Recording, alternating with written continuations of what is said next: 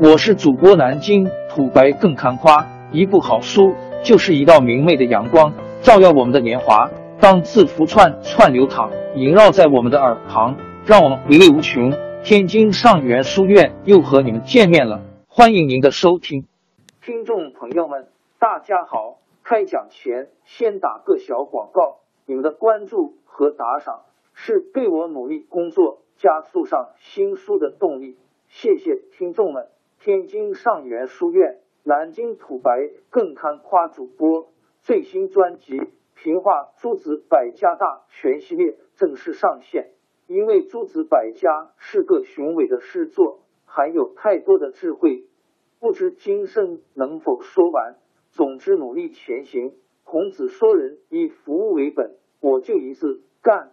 诸子百家是对春秋。战国、秦汉时期各种学术派别的总称。读书是最好的学习，追随伟大人物的思想是最富有趣味的一门科学。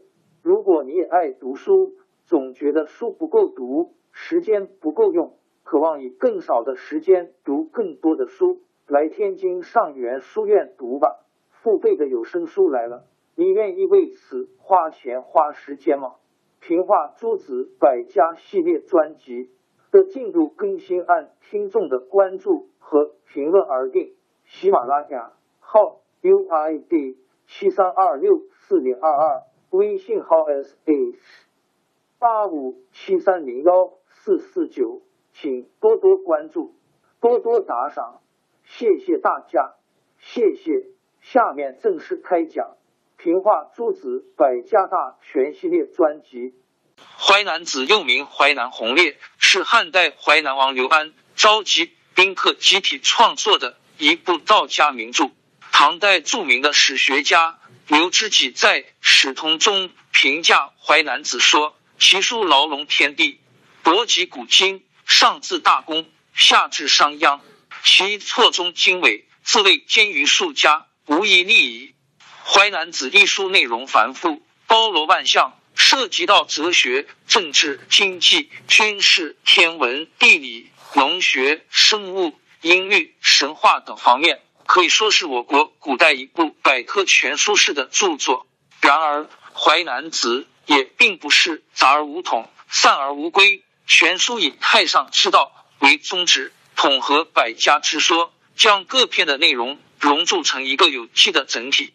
道本论是《淮夫子全书》的核心，作者继承了先秦道家学派，特别是老子、庄子的思想，对道做了更进一步的阐述与说明。《淮南子》的道论包括道本论与生成论两个部分。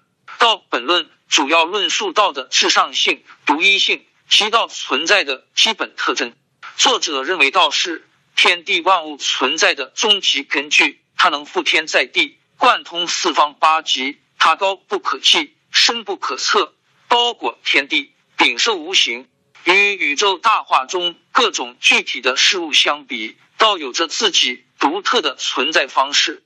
宇宙中各种具体的事物都有固定的存在特性，有的事物刚强，有的事物柔弱，有的事物高大，有的事物矮小，有的事物天性清净。有的事物则躁动不安，任何事物都是支持着一定的规定，难以坚持它的对立的方面。因此，任何具体事物的存在总是有着缺憾和固塞，难以开通流化，与天地大化相追随。而至高无上、独一无二的道则不同，它的存在有着自己独特的方式，它不固定于某种具体的存在特征。而能兼通综合对立的方面，能将各种矛盾对立的方面巧妙的统合成一体，因此它能因物不穷，贯穿于天地道化的始终。正因为道具有最大的包容性，所以才能成为万事万物的渊源。作者还秉承老子的旨意，对道的德性做了探讨，认为道具有最伟大、最玄妙的德性。他生育万物，却不据为一有；创化万象，却不去主宰。天地之间的各种生物都因道的流行而获得生命，但却从来不会想到去报答他。同样，这些生物也是因道的流行而终止他们的生命，但不会因此而怨恨他。总之，道是在不知不觉中完成他的造化，他超越各种赞誉与诽谤之上，有着最原生、最伟大的德性。这种德性是圣人立德修行的基础，也是圣王为政治国的根本。淮南子除了论述到本身的存在特征和运行过程之外，还对到生化宇宙的过程做了认真的探讨。这部分内容构成了其道论中的生成论思想。在《促真训》中，作者对宇宙的起源做了探讨，将宇宙的演化分成黄大阶段，这就是有始者、有未始、有有始者、有未始有夫、未始有有始者。在第一个阶段中，万物处于积聚状态，虽已呈现出萌发之兆，但还没有发展完善，没有最终形成。第二个阶段与第一个阶段相比，宇宙更加空灵透明，天地阴阳二气互相交合，相与悠游，静畅于宇宙之间。宇宙中和气氤氲，处处酝酿着生化之机，但有形有质的物体还没有生化出来，只有生化的征兆。而没有生命的形态。从这一阶段继续往前上溯，便进入到宇宙创化的原初阶段，即篇中所说的“有未始有夫，未始有有始者”。此时的宇宙虚无寂寥，萧条冷清，天和合而未降，地怀气而未扬，一片寂静。但这种寂静并不是死亡的寂静，而是蕴含着生化之机。对这三个阶段中的物质存在的状态，作者也分别进行了描述。这就是与上述三个阶段相对应的三种状态：有有者、有无者、有未时有有无者、有未时有夫、未时有有无者。其中第一阶段包括有有者与有无者两方面。在第一个阶段中，万物参差错落，青翠茂盛，可以捉摸度量。除了各种各样的物质之外，还有物质赖以存在的空间，这种空间视之不见其形，听之不闻其声，闻之不可得也，望之不可及也。浩浩瀚瀚，漫无边际，各种各样的物质都在其间繁衍生息。在第二个阶段，物质与空间尚未分化，宇宙还处于混沌鸿蒙的状态，它深宏广大，但却没有内外的区分。由第二阶段再向上追溯。就是所谓有未始有夫，未始有有无者。此时天地未剖，阴阳未判，四时未分，万物未生，汪然平静，寂然清澄，莫见其形。宇宙万物处于最初的原始状态。此外，在天文训中也谈到宇宙天地的创生问题。作者认为，天地万物的生化经历了从道至虚扩，再至宇宙，再至气。再至天地阴阳四时万物的过程，天地未形，逢逢异异，动动，故日太昭。道始于虚阔，虚阔生宇宙，宇宙生气，气有牙龈，清阳者薄靡而为天，重浊者凝滞而为地。清妙之和专一，重浊之凝结然。故天先成而地后定。至于阴阳四时万物的产生，则是由于天地之气。和散的结果，天地之息今为阴阳，阴阳之专精为四时，四时之散今为万物。这种对宇宙万物创生过程的解释极有见地，其基本观点与现代宇宙学关于宇宙创生的假说暗合，这充分反映了我国古人的智慧以及对自然的探索精神。淮南子对人生观问题也有充分的论述。作者认为，大丈夫处事应遵循道的准则，重质疏节，与时抚养。针对当时社会人们屈居于功名富贵、荣辱得失的现象，作者认为，真正伟大的人应胸怀凌云之志，以道作为终极关怀的对象。只有这样，才能拓宽生命的境界，使生命获得最大的意义。是故，大丈夫恬然无私，活然无虑，以天为盖，以地为舆，四时为马，阴阳为玉，成去凌霄，与造化者俱。众志疏节，以持大曲，可以不而不，可以骤而骤，令雨师洒道，使风伯扫尘。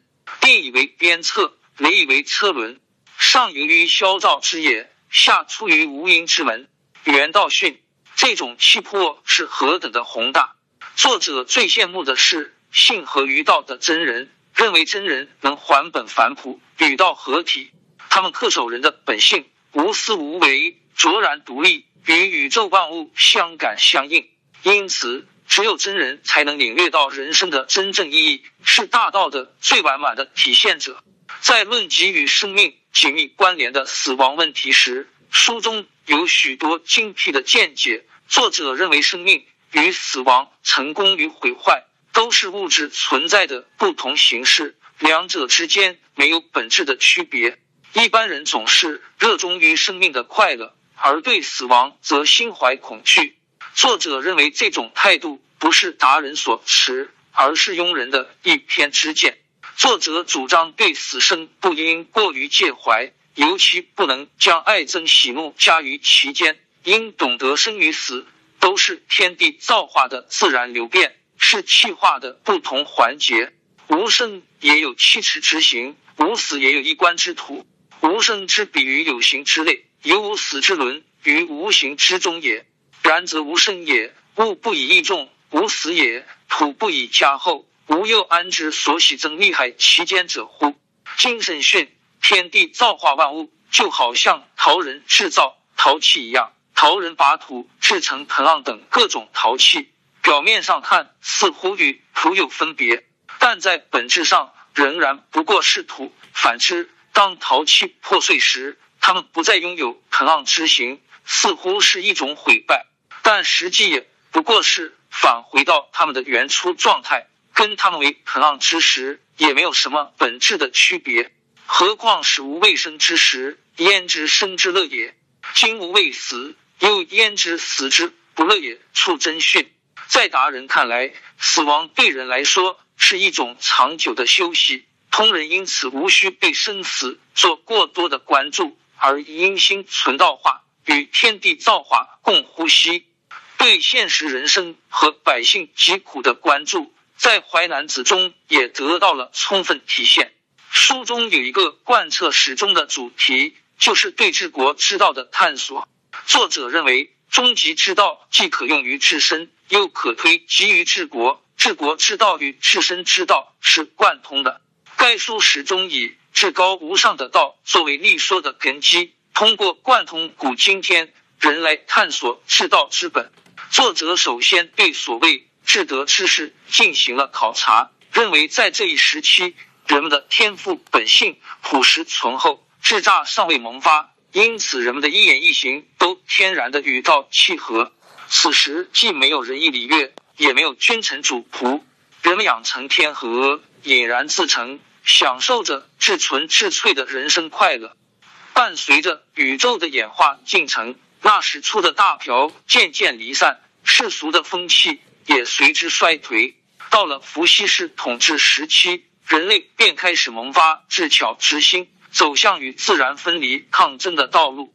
这种情形一直延续下去，经过神农氏、黄帝氏、昆吾氏、夏后氏，直到周氏之衰，列国争霸，人类在与自然和自身欲望的抗争过程中，建立了礼乐制度。因此。以仁义道德为核心内容的礼乐制度，实际上是道德衰败的发展结果，表明人已背离了原初的大朴之道。仁义礼智虽然可以维持社会秩序、规范人们的行为，但却是建立在人性堕落的基础上的。作者认为，人主治国应当体察天道，以天道作为终极的依据，处无为之事而行不言之教，主数训。只有这样，才能上通天道，感化群生，使人们重新恢复到原初的淳朴状态。《淮南子》一书还包含着十分丰富的自然科学内容。书中的天文训、地形训、实则训等，集中论述了天文学、地理学、农学和律历学的有关内容，反映了古人对自然界的认识水平。在天文训中，作者对五星、二十八宿、八风等做了专门研究，对五星的行度、运行周期做了科学测定。片中还根据北斗星的运行规律，第一次完整的记载了二十四节气的名称及其理论依据。同时，根据对木星的研究，制定了岁星纪年法和干支纪年法。此外，天文讯还依据对自然现象广泛而细微的观察，研究了自然界中各种物类的感应关系，如日至而麋鹿解，月虚而与脑流，阳岁见日则然而为火，方珠见月则金而为水等等。这些发现。为后世人们的进一步研究提供了丰富的资料和可贵的启示。在地形训中，作者还记述了九州、九山、九塞、九叟、六水等山川形势、要塞湖泊，并对四海之内的东西南北长度做了计算，得出了东西长度为二万八千里，南北为二万六千里的结论。此外，地形训。还记载了东方、东南方、南方、西南方、西方、西北方、北方、东北方和中央等九地的代表物产，同时对人们的饮食习惯与其智慧习性的关系做了探讨，充分反映了作者敏锐的洞察力和高超的概括能力。此外，《淮南子》的《说山训》和《说林训》两篇还提出了许多精辟的格言。这些格言充满了智慧，是对人们长期生活经验的高度提炼。如三人比肩，不能外出户；一人相随，可以通天下。立贵旗，知贵节。听有音知音者龙，听无音之音者聪。不聋不聪，与神相通。田中之辽，流入于海。复尔之言，闻于千里。以水或水，不可食；一弦之色，不可听。等等，词意隽永。富于哲理，读来耐人寻味。至于该书在其他各方面的内容，我们将在各篇大意中具体介绍，此处不再赘述。